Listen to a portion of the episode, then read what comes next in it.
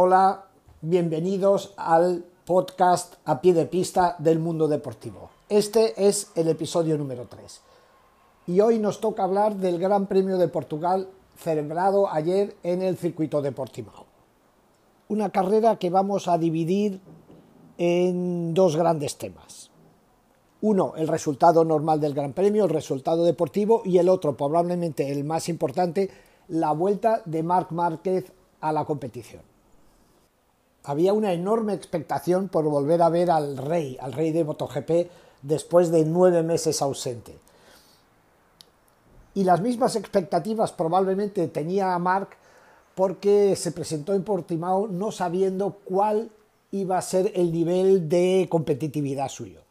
Debo decir que mm, los médicos o parte del grupo de médicos que, que le atiende no estaba muy de acuerdo con este retorno de Marc aquí en Portugal, pero eh, Márquez insistió, básicamente no dio opción a los doctores, él estaba decidido a venir y le dieron la, luz verde. Pero, insisto, eh, los médicos eh, creían que no estaba todavía listo, no tanto por la fractura del húmero, que esta sí está consolidado, sino por el resto de la musculatura. Y después de lo que se, vivió durante el fin de semana, lo cierto es que no les faltaba razón. Desde el momento uno, desde el momento que se subió en la moto, eh, Mark demostró que la velocidad, saber ir en moto no se le ha olvidado. Tanto es así que en la primera sesión del viernes por la mañana el FP1 marcó el tercer mejor tiempo para sorpresa mundo, de muchos. La actitud con la que Mark volvió era claramente la de no voy a no vengo aquí a pasearme.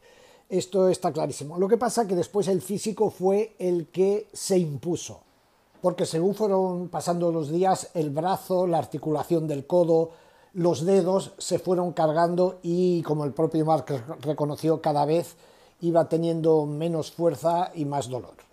De hecho, el domingo antes del comienzo de la carrera se barajaba incluso la posibilidad de que Mark no pudiese terminar la misma, que el brazo simplemente no aguantase las 25 vueltas de carrera. Mi lectura de lo que pasó el domingo probablemente no, coincida con, la mayoría, pero eh, la actitud con la que Mark salió, inició la carrera, a mi modo de fue una actitud no, no de ir a ver si podía acabar, sino de competir. Salió muy bien como, como, es normal en él. En los primerísimos compases de la, de la carrera intentó pelear con sus rivales, pero estos fueron especialmente duros, especialmente, ¿cómo diría yo?, contundentes con él en los adelantamientos. Y ahí Marx se dio cuenta, yo creo que no estaba listo, no estaba, como él también después decía, que no estaba en su liga, él no estaba compitiendo en esa carrera como lo habría hecho en condiciones normales. Aún así, mm, hizo de tripas corazón, hizo de Marc Márquez, aguantó la carrera, rodó bien, rodó fuerte y ya al final, como también él dijo eh, una vez terminada la misma, a, siete vueltas del final, del final el cuerpo le dijo, mira, hasta aquí hemos llegado, aguanta, intenta llegar a meta, que ya no hay más. Y es lo que pasó. Bien, la lectura de esto. Eh, igual seré criticado por ello, pero viendo lo que ha sucedido aquí en Portimao, uno se pregunta qué habría pasado si Marc Márquez hubiese ido a Qatar. Él eh, insistió, él decía a los médicos antes de Qatar, de las dos carreras que se celebraron en Qatar, que estaba listo para ir, pero en Estoril Tres semanas después se ha visto que no está. a Mark le falta, a Mark todavía le cuesta la condición física. Si hubiese ido a Estoril, perdón, a Qatar, habría sido un gravísimo error. Así que los médicos saben bastante bien de lo que están hablando, incluso en el caso de un superdeportista. Mark explicó también después de la carrera que los médicos, después del estrés al que sometió su, brazo, el brazo completo, la musculatura, el codo, el antebrazo y los dedos, los médicos le han avisado de que entre, entre carreras, es decir, de aquí al Gran Premio de, de España en Jerez en dos semanas, él no podrá entrenar en casa como le habría gustado. No puede estresar. Ahora necesita dejar que el brazo se recupere poco a poco. La lesión es mucho más complicada de lo que puede parecernos a nosotros los legos. Pasemos a la, parte deportiva. Y la parte deportiva, a mi modo de ver, ha estado muy interesante porque eh, yo creo que el, titular de lo que ha pasado en Portugal es que en esta carrera, solamente en la tercera carrera del campeonato, se han repartido claramente los papeles en los diferentes equipos. De Portugal, a mi modo de ver, se sale ya con eh, bastante definido quién es el piloto referente en cada una de las marcas, en cada uno de los garajes. Demos un repaso. En Yamaha llegaban eh, Maverick Viñales y Fabio Quartararo llegaban después de haber ganado cada uno un gran premio y haber demostrado en Qatar que los dos estaban en excelente forma. Eh, llegaban con un liderato compartido. De Portugal sale Fabio Quartararo claramente como la referencia en el, en el garaje del equipo Yamaha. ¿Por qué? Porque Maverick, de nuevo, y me duele decir esto, de repente aquí en Portugal tuvo pues una de esas típicas pájaras, como dirían en el ciclismo, que que le han caracterizado en las últimas temporadas. Venía fuerte de Qatar, había hecho dos buenas carreras y aquí simplemente volvimos a escuchar lo de falta agarre la rueda trasera, no me encuentro y este tipo de discurso. Mientras tanto, claro, viendo cómo su compañero de equipo dominaba el Gran Premio, porque fue el piloto más rápido el sábado, el domingo ganó la carrera con una autoridad, pues esto automáticamente inclina la balanza dentro del box de Yamaha a favor de Fabio Quartararo.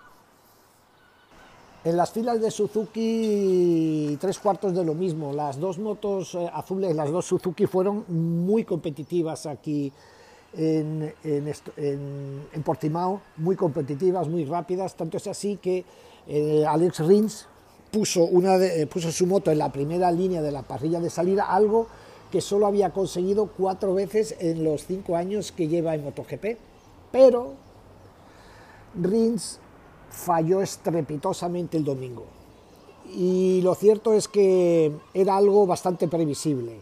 Rins, eh, una vez más, no supo entender, no supo, no quiso saber eh, cuál era el límite de su moto. Estaba rodando a rueda de Cuartararo, estaba peleando por la cabeza de carrera y cuando el piloto francés decidió aplicar una vuelta de tuerca más para ver hasta dónde llegaba el, eh, el Rins, Rins no entendió el límite de su moto. Se fue al suelo peleando por Cuartararo justo la vuelta siguiente de haber marcado la vuelta rápida de carrera. Es decir, fue aumentando, aumentando el ritmo hasta que no dio más. No supo, no supo entender que el límite es aquí, hoy no me toca ganar. Y claro, enorme jarro de agua fría en las filas de, del equipo Suzuki y mientras tanto su compañero de equipo pues aplicó su manera de correr tan madura con la misma madurez que le llevó a conquistar el título el año pasado. Joan Mir eh, nunca se pasó de la raya, peleó, luchó y al final la recompensa subió al podio, subió al tercer cajón del podio y salió de Portimao, insisto, como clara referencia en el box de Suzuki si no lo era ya. Eh, me consta que en el equipo, en el equipo japonés estaban bastante decepcionados e incluso enfadados con este nuevo error de Rins, un error que ya Mm, realizó, ya hizo el año pasado en Austria cuando iba primero en carrera o en Le Mans cuando luchaba también por, los puestos de cabeza. Es una constante en la trayectoria de Alex, es una pena porque es un piloto rapidísimo, eh, yo creo que bastante seguro, pero que cuando se ve muy delante, cuando ve que lo tiene al alcance de la mano, se le, los límites se le borran lo lleva, lo lleva demasiado lejos, pues eso, hasta la caída. Pasemos a Ducati. En Ducati primero mencionar el terrible accidente de Jorge Martín durante los entrenamientos, una caída feísima, feísima, muy brutal. Yo se lo achaco a una cosa que los psicólogos deportivos llamarían mala gestión del éxito. Eh, Jorge venía muy enchufado de su, de su buen rendimiento en las, en las dos carreras de Qatar y, creo que pagó ese exceso de euforia. De hecho, de hecho eh, esto es una constante o es una, una, situación que se ha repetido bastante en la trayectoria deportiva de Jorge Martín en Moto 3. Después de un gran resultado, si uno, si uno echa mano de sus estadísticas, después de un gran resultado casi, casi siempre eh, le seguía una caída. Bien, eh, afortunadamente esa caída mm, fue dura, mm, se esperaba muchos más daños porque cuando fue evacuado el circuito se hablaba de politraumatismos y al final pues han sido un maleolo en un tobillo, un metacarpo en alguna mano, en fin, dentro de lo que cabe, mm, bien, bien. Esperamos que, o se espera que Jorge pueda estar de vuelta en el Gran Premio de Francia dentro de un mes.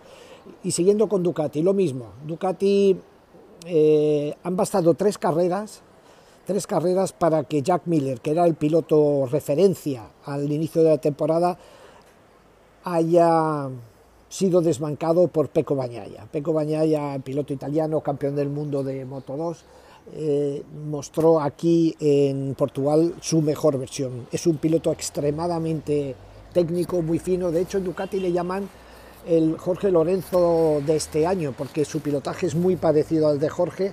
Y lo más interesante aquí en Portugal fue que supo, que supo recuperar una, salida desde la decimocuarta eh, posición, cuarta línea de la parrilla de salida, y poco a poco, sin ponerse nervioso, gestionando los neumáticos, Peco fue ascendiendo, ascendiendo, ascendiendo, hasta terminar eh, segundo. Si hubiese partido más adelante, probablemente le habría podido disputar la carrera a Cuartararo. Ganarla no lo sé, pero pelear así. Pero lo interesante de, en este caso es que Peco se ha erigido en eso, en la referencia dentro del box de Ducati. Nos gusta esta idea porque es un piloto muy sensato, muy maduro y Ducati tiene un buen valor ahí. Pasemos a Honda. En Honda yo creo que hay poco que decir, porque el hecho de que Marc Márquez en el estado que hemos descrito antes, después de nueve meses, fuese el piloto más rápido, el piloto más efectivo, con una onda, dice todo de la situación que se vive en, ese, en esa marca. Eh, Portugal no fue muy diferente de Qatar, los tres pilotos, los tres, eh, Alex Márquez, eh, el japonés Nakagami, Paul Espargaro se cayeron durante los entrenamientos, siendo que el único que no, que no se fue al suelo fue Marc. Honda continúa siendo una moto dificilísima, una moto que solo Marc Márquez es capaz de, gestionar. Hay un problema serio, hay un problema serio en Honda que llevan, simplemente no, no quieren solucionar, porque el potencial para cambiar esa moto y hacerla una moto más, más fácil para todo el mundo existen Honda, tienen medios, tienen ingenieros, es algo difícil de entender. Y en el caso de Paul Espargaró, básicamente, él se está encontrando con exactamente los mismos problemas que se encontró Jorge Lorenzo cuando llegó a Honda. La diferencia es que mientras que Jorge se dio cuenta y decidió que, no, que eso era lo que había, que no valía la pena arriesgar, Paul, el amor propio que está demostrando Paul Espargaró le está llevando a sufrir muchas caídas. Una, creo que fue el sábado, fue una caída fortísima, fortísima de esas que ponen los pelos de punta. Y no es de extrañar que, que, eh, que Paul saliese de Portugal frustrado y, y, con la moral no demasiado alta. Insisto, la Honda es una moto muy, muy complicada. Para finalizar hay que mencionar a Aleix Espargaró. De Aleix Espargaró no se puede decir que, de Aprilia no se puede decir sino sino que Aleix es el líder del proyecto porque no hay realmente no hay otro piloto en ese equipo y eh, Aprilia llegaba aquí a Portugal con muchas expectativas, incluso con miedo por comprobar si el buen hacer que habían, que habían evidenciado en Qatar se confirmaba aquí. Qatar un, circuito especial que se corre de noche en unas circunstancias especiales y aquí la prueba, venir a Portugal, venir al primer circuito era como la prueba del 9. Y hay que decir que el domingo se fueron ah, bastante contentos a casa, la moto claramente, claramente ha dado un paso adelante con respecto al año pasado. El año pasado, si no recuerdo mal, terminó, Aleix Espargaró terminó a 16 segundos del ganador. Este año ha terminado a 8 segundos, que son las referencias que tu, se utilizan, 8 segundos del ganador y menos 6 del podio. Para Aprilia, para Aleix es un, una importante inyección de moral, especialmente de cara al próximo Gran Premio que se correrá en dos semanas en Jerez, donde el pasado invierno Aleix eh, entrenó con la, nueva, con la nueva moto y lo hizo bastante bien. Ellos están esperando, no lo, no lo dicen, pero esperan hacer un muy buen resultado en Jerez. Puede ser mm, probablemente la carrera más importante de Aprilia Aleix desde que ambos están juntos. Bien, pues estas son las líneas maestras de lo que pasó en el Gran Premio de Portugal ayer. Estoy a punto de ya de subirme en la moto y volver a casa, pero no lo voy a hacer sin subrayar la, ¿cómo llamaría? La fantástica actuación que están teniendo nuestros pilotos jóvenes en las cilindradas inferiores. En Moto 2 eh, ganó Raúl Fernández, un madrileño que está impresionando en la categoría intermedia. Raúl es un novato, es un rookie y en Portimao hizo una carrera batiendo a todas las figuras consagradas y a los que teóricamente están en la lista de ganadores en el campeonato. Una lista a, a la que desde, desde, el, desde ayer o incluso desde antes hay que apuntar a Raúl Fernández. Muy bien, muy seguro, nos gusta muchísimo este piloto. Y llegamos a Pedro Acosta. Atención a este nombre. Pedro Acosta es otro novato, uno nuevo en este campeonato, piloto de Moto 3, que lleva tres podios en tres carreras y es la auténtica sensación del campeonato. Tanto es así que, preguntado a Marc Márquez por Pedro Acosta, Marc no dudó en decir que Pedro Acosta, voy a usar sus palabras, eh, las propias palabras de Marc, dijo, Estoy siguiendo a Pedro Acosta, es muy, muy bueno, pilota diferente que todos los demás. Dice, llegará a MotoGP y lo hará muy, muy bien. Atención a Pedro Acosta. Bueno, pues esto es todo. Eh, final del episodio número 3 de nuestro a pie de pista. Espero que os haya resultado interesante y nos vemos después de Jerez. Un saludo a todos, cuídense.